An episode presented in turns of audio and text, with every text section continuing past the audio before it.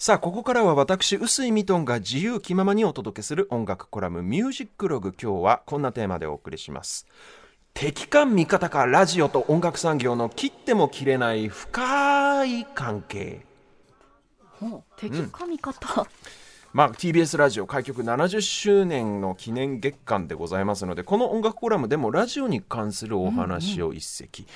ラジオっていうのは、うんそもそもが軍事技術であります。はい、うん、1910年代の終わり頃ですね。ちょうど第一次世界大戦が終わったタイミング、まあ世の中がちょっとこう平和になってきたぞということで、うん。アメリカのもともと軍事技術である無線通信というのが民間に転用されてラジオ放送というものが始まったわけですね。で当時無線技術っていうのはそういうことで軍事機密でもありますから、うんうん。まあ、アメリカ政府が他国にこの技術を絶対に漏洩しないということを条件として、うん。国内のアメリカ国内の電気系、あるいは通信系の超大企業の、おまあ、3社4社くらいかなに独占的に放送免許を交付するんですね。ほうほう。こうしてラジオ放送が始まったわけなんですけれどもこれがちなみに第一次世界大戦後のあのベルサイユ条約が結ばれた1919年の話ですね。はい。ただこの1920年代に入ってラジオ放送が本格的に始まりますとうん。それで困っちゃった業界があります。ほ大迷惑を被ったのがレコード産業音楽産業です。うはい。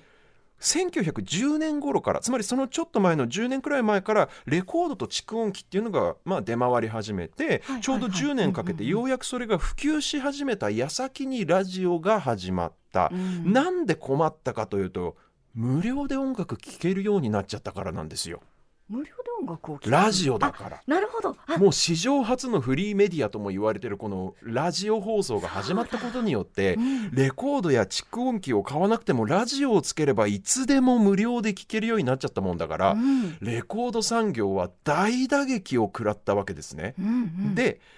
これ近年になってインターネットが普及してからの音楽業界と全く同じ構図なんですよ。YouTube でもいくらでも無料で音楽がまあ広告は入りますけど無料で音楽が聴けるようになってしまって CD が売れなくなったっていうのと全く同じこの図式が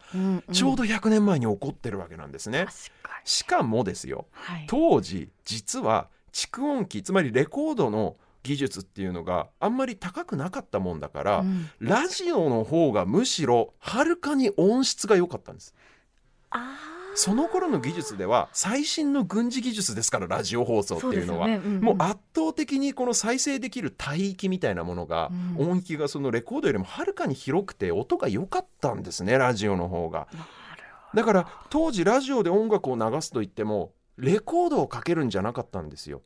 スタジオで生放送したものを演奏したんです、あ演奏じゃない放送したんです、あうんうんうん。なんでかって言ったら生演奏をマイクで拾ってそのままそれを放送に載せた方がレコードよりもはるかに音が良かったからなんですね。でね。うんうん。でラジオをつければレコードよりも高音質の生演奏がいつでも楽しめちゃうわけですよ。はい。これも当然の結果としてレコードは全く売れなくなります、うんもう市場規模10分の1以下うん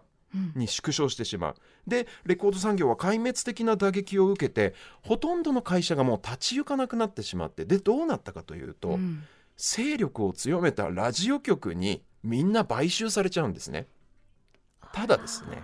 このラジオ局がレコード会社を買収したことによってはい。逆に音楽産業の状況は少しずつ好転していきます。うんなぜかというと自分のとこのラジオ番組でじゃんじゃんかけて流行らせた曲をはい。自分の子会社のレコード会社でレコード化して売るっていうビジネスモデルが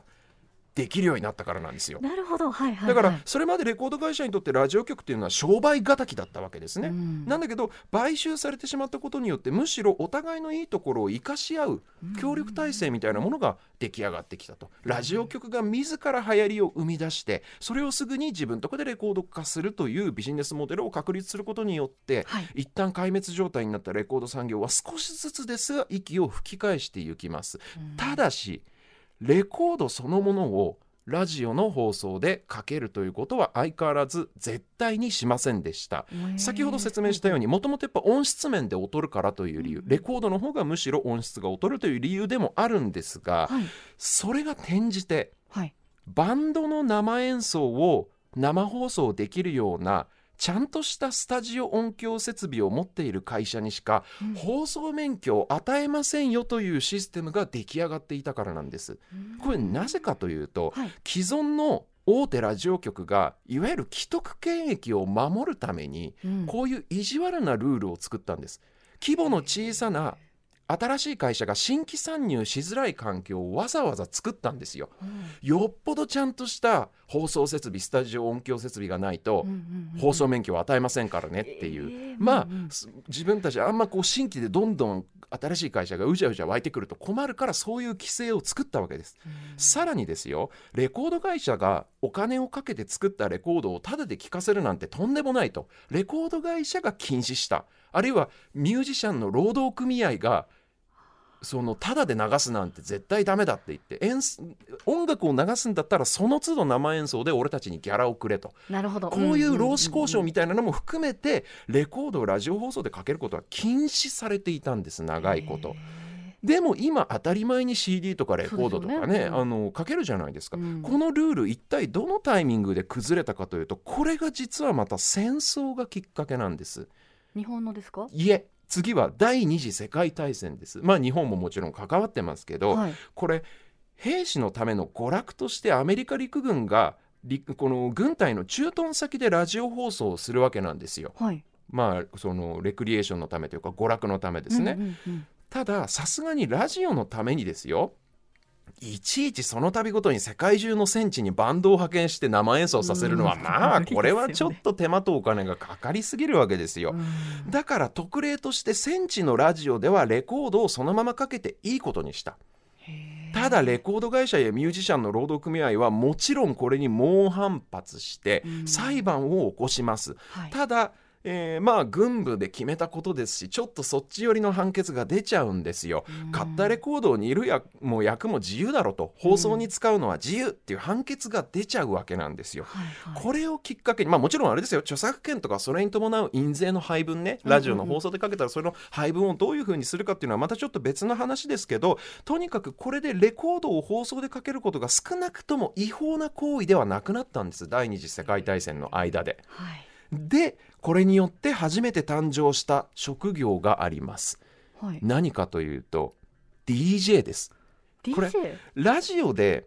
レコードが合法的にかけられるようになりましたからはい。この要は俺のおすすめのレコードはこれだぜって言ってセレクトして次から次へとレコードをかける職業が生まれたわけです。あこれがディスクジョッキーレコード版の操縦士となります。直訳するとね。うんうんうんこれが DJ という職業。だから戦後生まれた職業なんですねレコードを次から次へとかけるというの。だってかけるのが禁止されてたわけですまあからね。でもともとアメリカ陸軍の軍営ラジオに勤めていたアラン・フリードという男もそんな DJ 新しい職業 DJ に就いた一人で、うん。彼は戦争が終わった後地元のクリーブランドに戻ってローカル局で自分の番組を始めるんですが、うんうん。クリーブランド重工業や鉄鋼業で栄えた町ですからうん。2度の大戦と復興特需でもう大変に栄えたわけです。うんそして労働者不足ですから南部からアフロ系の労働者が大勢やってきて彼らも徐々に真っ当な所得を得られるようになるそうすると彼らはですね南部で親しんだ自分たちのルーツミュージックをこの街でも求めるようになりその結果北部ですけどクリーブランドでもリズムブルースのレコードが売れに売れたわけですね。そしてその戦争を終えてこの町に戻ってきた DJ アラン・フリードはこの街中のレコード店でリズムブルースが大流行している。そしてそのレコード屋さんの中で白人のティーンネイジャーたちも夢中になってこの音楽を聴いていることに大変な驚きをうん。覚えるわけです、うん。そして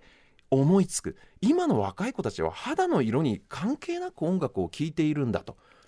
だからリズムブルースの専門番組をやれば絶対にこれは大ヒットするぞと思いついてただですよ人種差別主義が根強くはびこっていた時代ですから白人向けの放送局でリズムブルースと大々的に銘打ってしまうとこれがまたちょっとまずいわけなんですよ。うん。そこでアラン・フリードは一計を案じます。この音楽を別の名前で呼ぶことによってカモフラージュしたんです。それがロックンロールという名前ですアラン・フリードはロックンロールという音楽ジャンルの名付け親なんですね。彼がこのリズムブルー。スをロックンロールと名付けてラジオでかけまくったことによってリズムブルースは人種の壁を越えて大ブームになります。でアラン・フリードをはじめとする全米各地のカリスマ DJ たちが、この新しい職業ですよ。今でいうインフルエンサーみたいなもんですね。うん、そうですよね、うん。この彼らがラジオで紹介したシングル版レコードは売れに売れてここに来てやっとレコード産業は完全に息を吹き返すわけなんですよ。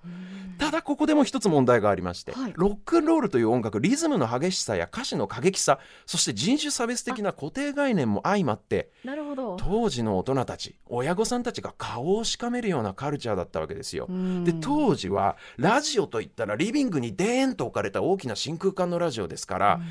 当時のティーンネイジャーにとっては家族の前で聞くにはちょっと気まずい音楽なわけですね。だから1950年代当時の若者は自分専用のラジオがどうしても欲しかったわけ自分の部屋に。うんでも当時のラジオは一家に一台の高級品ですからおいそれとは買えません。はい。そんな若者たちの夢を叶えたのがうん。日本のソニーなんです。ソニー？あ。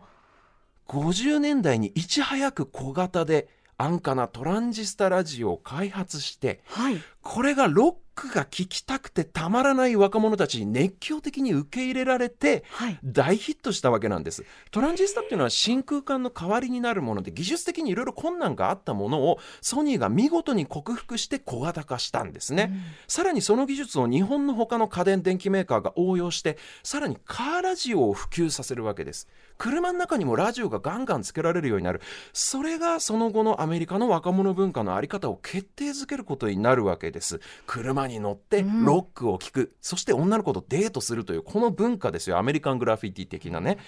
そしてこの日本のメーカーのソニーをはじめとする日本のメーカーの安くて小さいトランジスタラジオがなければロックという音楽がここまでの勢いで世界中の若者の間に広がることはまずなかったでしょうし、うん。逆に言えば親の目を盗んでロックを聴きたいという若者たちのこのロックに対する渇望。うんうん。これこそが実は日本の電機メーカーあるいはオーディオメーカーの戦後の大躍進の一つの大きな要因となったのかもしれません。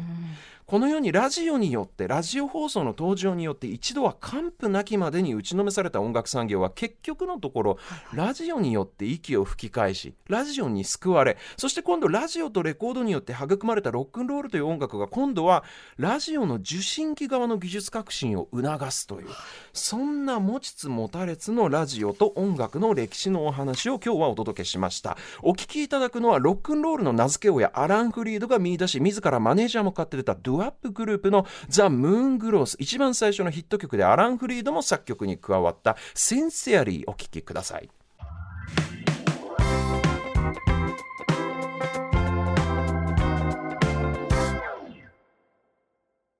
お送りしているのはザ・ムーングローズの最初のヒット曲です。センシアリーという曲。これ50年代の前半だと思います。54年くらいかな。なんかでも親の親が顔をしかめるような音楽とも思えないうん。非常にのどかな感じが今聞くとしますけどね。うん。さあ、きのこさんにはこの後10時頃まで、10時頃までというか10時までお付き合いいただきます。お願いします。